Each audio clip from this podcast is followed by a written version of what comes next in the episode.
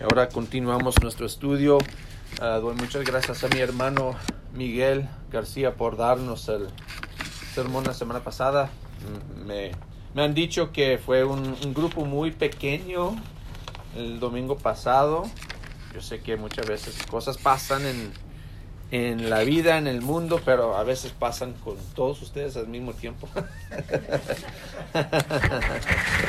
el hermano les, les, les animo a venir uh, aquí uh, a escuchar el mensaje y también a, participar en las actividades. Uh, voy a estar llamando a ustedes esta semana para platicar un poco sobre eso, las oportunidades para ministrar aquí en esta iglesia y su participación en los ministerios que tenemos aquí. Así que prepárense para el regaño. No, pero en realidad sí queremos que todos participen en las actividades que tenemos aquí, porque es importante, hermanos. Este, la familia es importante, más que toda la familia de Dios, amén. Amén. Entonces uh, es importante pasar tiempo juntos.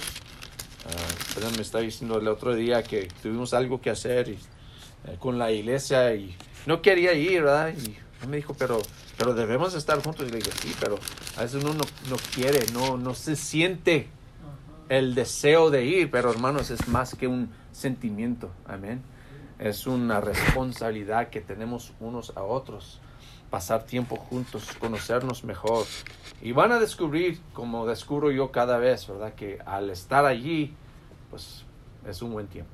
Amén. Bueno, vamos adelante con nuestro estudio luchando con Dios. Eso es el tema de nuestra serie, luchando con Dios. Y estamos en Génesis capítulo 28. El gran luchador que es Jacob. Y la idea principal para hoy es cuando Dios nos encuentra con sus promesas, todo cambia. Cuando Dios nos encuentra con sus promesas, todo cambia. De hecho, nosotros como humanos tenemos la tendencia de tomar venganza de una manera más fuerte que la ofensa original, ¿no es cierto? Este es el caso eh, con Esaú. Al, darse cuenta de que Jacob le había robado su bendición, que lo que usted, estudiaron ustedes la semana pasada, pretende matar a su hermano. Esto causa que su mamá Rebeca, la cómplice de Jacob, lo enviare a sus parientes en Padan Aram, como 400 millas de su casa. Y, imagínense cómo sería, ¿verdad? Que aquí está Jacob, uh, que salud, grabado, grabado aquí en, para siempre. Este, este, imagínense cómo es para Jacob, que ahora se encuentra en, en, una situación difícil. Ahora se va muy lejos de su casa, de todo lo que conoce, y tal vez está diciendo, ¿cómo llegó a esto? Que mi hermano me está amenazando, que estoy huyendo de él, estoy solo aquí eh, en, en, el camino, no tengo nada, no tengo casa, no tengo, estoy aquí solito, no sé exactamente cómo llegar, nomás tengo que caminar por acá, no conozco esta área aquí ando. Y de hecho, tiene, tiene que realizar que todo esto es su culpa. que él hizo todo esto por, por ser un engañador, engañar a su papá, engañar a su hermano. Tiene que realizar que es su culpa, es, es por lo que él ha hecho. Y, y de hecho es en exactamente, perdón, en este fondo de su vida que Dios lo encuentra reiterando sus promesas. Vamos a leer Génesis capítulo 28, empezando con versículo 10. Dice, Jacob partió de uh, Berseba y se encaminó hacia Harán. Cuando llegó a cierto lugar, se detuvo para pasar la noche porque ya estaba anocheciendo. Tomó una piedra, la usó como almohada y se acostó a dormir en ese lugar. Allí soñó que había una escalinata apoyada en la tierra y cuyo extremo superior llegaba hasta el cielo. Por ella subían y bajaban los ángeles de Dios. Qué maravilloso, ¿no? Primeramente sabemos que, que Jacob no es hombre del campo. Sabemos eso, ¿verdad? Por eso es lo que nos dice las escrituras, que es un hombre de las tiendas. Así lo describen. Que en la casa ahí está con su mamá cocinando. Su hermano es quien va ah, por afuera de los, a los campos. Él va a cazar. Pero él se quedó en la casa. Entonces para Jacob es, todo eso es nuevo. Y les puedo decir que acostarse con una piedra en la cabeza no, no se siente muy bien, hermanos. Hemos ido a acampar y, sentir una piedrita ahí en una parte de su cuerpo ahí abajo, ay, ay, muy incómodo. Entonces no puedo imaginar cómo puede ah, dormir él. De hecho no puede dormir, pero no es por, por esa piedra que encuentra, es por la visión que tiene, ¿verdad? Y, lo interesante aquí y, el punto número uno que vamos a encontrar aquí es que las promesas de Dios nos persiguen inesperadamente. Jacob no buscaba esto. No es algo que buscaba que yo voy al desierto a ver a mi Dios. No está pensando en eso. Al, opuesto.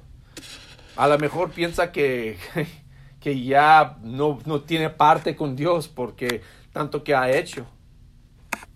Pero no preparó el lugar, no dijo que este es el lugar para Dios, no, no se preparó a él mismo como me voy a santificar y esperar a Dios.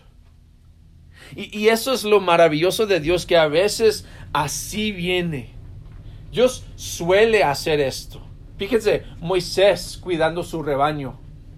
No está buscando a Dios, está cuidando su rebaño. ¿Y qué le pasa? Un ¿Qué? Ajá, una zarza ardiente. Ahí está, con fuego, ¿verdad? Con llamas, pero no se quema. Ahí está Dios. ¿Quién más? Pedro, Jacobo y Juan lavando sus redes. Y ahí viene Jesús. ¿Se acuerdan? No están allí ah, pensando que hoy es el día en que Dios me voy a prepararme para que venga Dios. De hecho, casi no tenían ropa, ¿verdad? Ahí están lavando las redes en, el, lago y ahí viene Jesús. Gedeón, que los que vienen con nosotros los miércoles han aprendido algo de Gedeón. que está haciendo Gedeón cuando viene el ángel? Está triando trigo, ¿se acuerdan? No está buscando en ese momento a Dios. Saulo, ¿se acuerdan de Saulo? Otros ahora lo conocemos como alguien más, se llama Pablo, ¿verdad?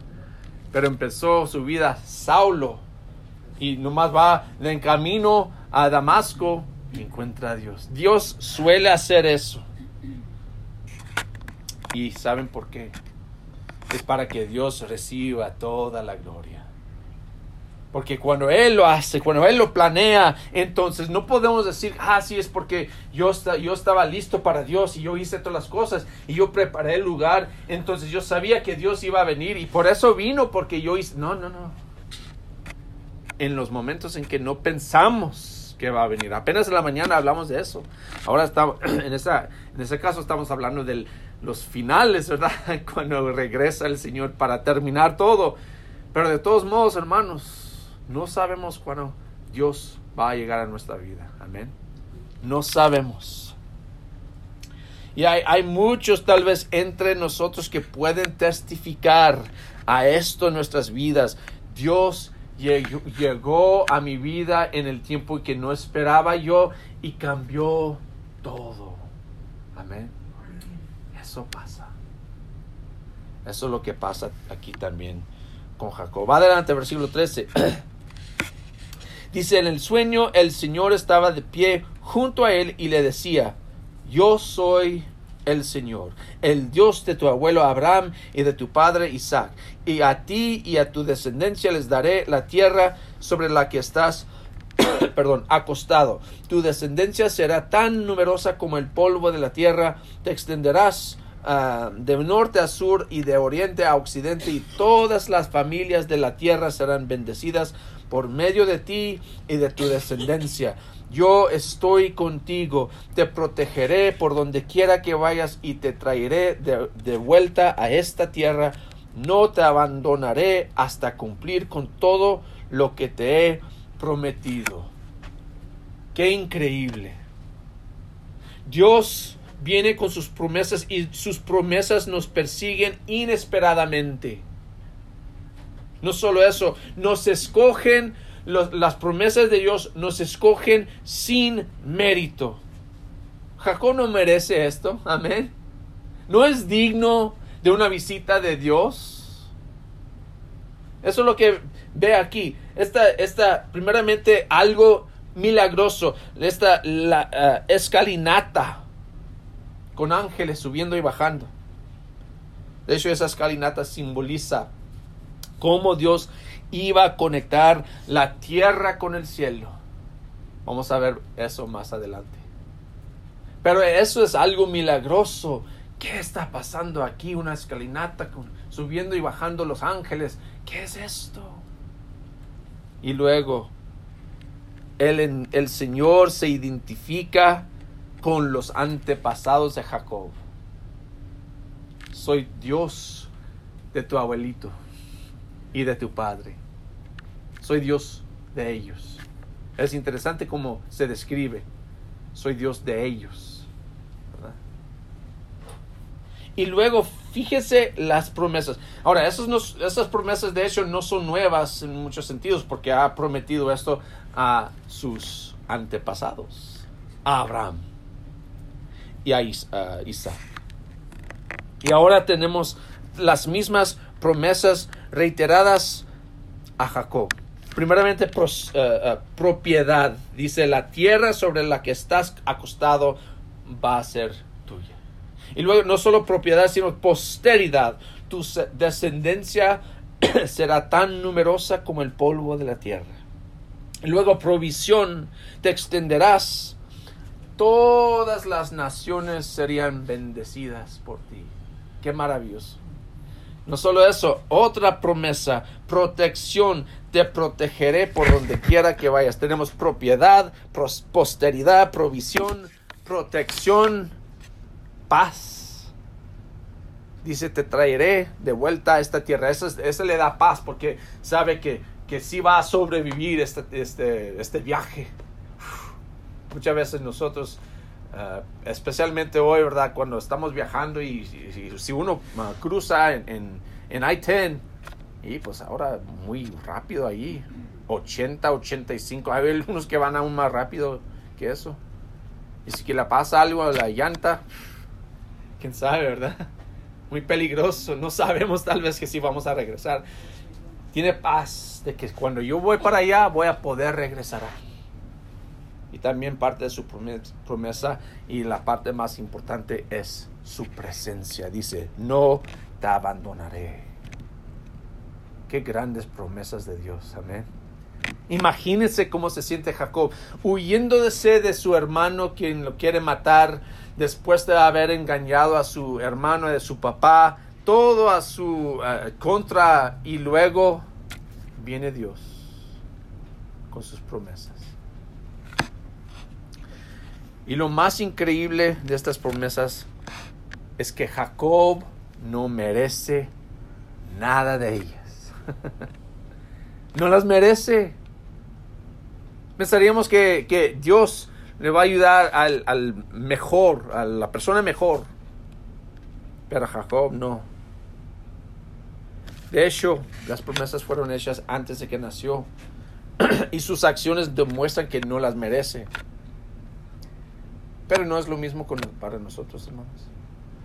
Que no es lo mismo que para nosotros que ah, si, Dios esperara para que fuéramos dignos, nadie recibiría nada. no somos dignos de las promesas de Dios. Amén. No somos dignos. Pero de todos modos Dios nos ofrece sus promesas. Y los hace por Jesús. Jesús es la escalinata entre la tierra y el cielo, como dice en Juan 1.51. Ciertamente les aseguro que ustedes verán abrirse el cielo y a los ángeles de Dios subir y bajar sobre el Hijo del Hombre. Está hablando de Jesús. Jesús es la escalinata. Él es la conexión entre nosotros y el cielo. Amén. La promesa que Dios está diciendo a Jacob tiene su fin en Jesús. Ahora, Jacob no entiende todo esto. Solamente entiende que Dios está haciendo una, promesa grande a él y a su familia, a, a los en el futuro. Y no solo a él y a su familia, sino a todas las naciones. No sabe cómo. Pero nosotros que vivimos al otro lado del cruz, ya sabemos. sabemos que esta promesa se cumple en Jesús. Y ahora también nosotros tenemos acceso al cielo por Jesucristo. Y empieza no porque Jacob es una persona buena, sino que Dios es un Dios bueno. Amén. Empieza porque no porque ah, Jacob es alguien en quien podemos depender, pero Dios es fiel. Podemos depender de él. Jacob pues, tal vez puede mentir cien veces a tu cara y no puedes creer nada de lo que dice. Su nombre es engañador. Pero Dios no engaña. Dios siempre dice la verdad, porque Dios es verdad. Amén. Dios cumple con sus promesas. Entonces, no merecemos sus promesas, pero Él merece nuestra alabanza. Nos lleva a punto 3. Sus promesas nos cambian inexplicablemente. Inexplicablemente. es una palabra muy difícil. Sus promesas nos cambian inexplicablemente. Fíjense lo que pasa con Jacob, versículo 16. Al despertar, Jacob de su sueño pensó, en realidad el Señor está en este lugar y no me había dado cuenta. Y con mucho temor añadió, Qué asombroso es este lugar. Es nada menos que la casa de Dios. Es la puerta del cielo. Es interesante. Solo lo que vemos de Jacob antes, antes solo invocó el nombre de Dios para mentir a su padre. La única vez que vemos que Jacob menciona Dios antes de esto es para engañar a su padre, para jurar delante, pero está mintiendo y ahora tiene una, una idea muy diferente. Ha sido cambiado. La percepción de Jacob cambia. Ahora sus ojos están abiertos a la presencia de Dios. Este lugar representa una comunión con Dios que no había experimentado antes no solo cambiaron sus percepciones, sino también cambiaron sus prioridades. Fíjense en versículos 18 y 19. A la mañana siguiente Jacob se levantó temprano, tomó la piedra que había usado como almohada, la erigió como una estela y derramó aceite sobre ella. En aquel lugar había una ciudad que se llamaba Luz, pero Jacob le cambió el nombre y le puso Betel, que pueden ver que significa casa de Dios. Entonces su percepción cambia, sus prioridades. Antes de eso, Jacob vivía para él mismo, ¿no es cierto? Hasta la comida que está haciendo es para él. No quiere compartir con su hermano que está muriendo de hambre sin recibir algo primero de su hermano. Qué egoísta es Jacob. En vez de, de estar satisfecho con la bendición de su padre, que él debe de, de de tener simplemente por ser hijo de él. No, quiere la bendición de su hermano, la doble porción. Es egoísta. Pero ahora sus prioridades han cambiado. Ahora derrama su precioso aceite para consagrar el lugar. La percepción, las prioridades y también las posibilidades de Jacob cambian. Fíjense versículos 20 a 22. Luego Jacob hizo esta promesa. Si Dios me acompaña y me protege en este viaje que estoy haciendo, y si me da aliento, alimento y ropa para vestirme, y si regreso sano y salvo a la casa de mi padre, entonces el Señor será mi Dios. Y esta piedra que yo erigí como pilar será casa de Dios, y de todo lo que Dios me dé, le daré la décima parte, hace un voto al Señor. Primeramente Dios le hace sus promesas y Él hace un voto. Y, y, no es como un trato, tanto como una respuesta a la promesa increíble de Dios. Como que si Dios está listo para hacer todo esto para mí, bueno, pues yo estoy listo para cambiar toda mi vida por Él. Que no debe ser nuestra reacción también. Si Dios está listo para dar como sacrificio a su propio Hijo para redimirnos a nosotros de nuestros pecados, ¿qué no debo de dar? ¿Qué no debo de hacer para mi Dios? Amén. ¿Cómo debo responder a una promesa tan grande de parte de Dios? No hay nada más que cambiar todo por Él. Amén. Nuestras percepciones, nuestras prioridades, todo lo que pensamos y queremos y creemos, cambiado por Dios. Entonces nos deja con una pregunta. ¿Has sido cambiado por las promesas de Dios? Es, de, hecho, es, es, posible encontrarte con Dios y rehusar ser cambiado. Amén. Pero esto no es sabio. Por ejemplo, ¿quién va al peluquero y luego después nada, nada es diferente y no se enoja. Pues algunos necesitan ya el peluquero. Ya. si vamos al peluquero y el pelo es lo mismo, vamos a decir, pues, ¿qué me hiciste? ¿Por qué te pagué? Si no me hiciste nada. Si vamos al mecánico, salimos del mecánico, el carro todavía no está funcionando bien, vamos a enojarnos, amén. Digamos, algo pasó, pues no hiciste nada. No tiene sentido ir a, un experto y no ser cambiado. Lo mismo con Dios. Si tú te encuentras con Dios, si, si has escuchado de sus promesas, de su amor, el cambio es para ti y es para hoy. Amén te puedes cambiar hoy. Porque Dios ofrece las mismas promesas. Dice en Gálatas capítulo 3, versículo 29, y si ustedes pertenecen a Cristo, son la descendencia de Abraham y herederos según la promesa. Si uno está en Cristo, herede las mismas promesas que ha recibido Abraham y su descendencia. Dios te ofrece provisión, protección, paz y más importante, su presencia en su vida. Así que Él está lista para encontrarte hoy. Y la pregunta otra vez es que si estás listo para ser cambiado. Dios ha ofrecido promesas. Ahora depende de nosotros aceptar las promesas.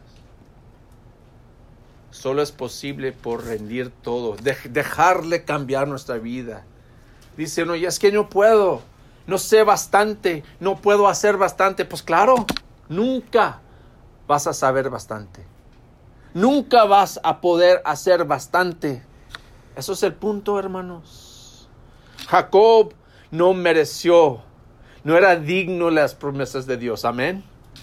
¿Quién aquí piensa que tiene que ser digno para aceptar las promesas de Dios? No tiene sentido. No tienes que ser digno, no vas a ser digno. Acepta las promesas de Dios hoy.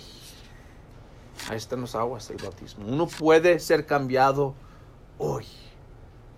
Y ahora tener la seguridad de las promesas de Dios. No hay nada mejor que eso.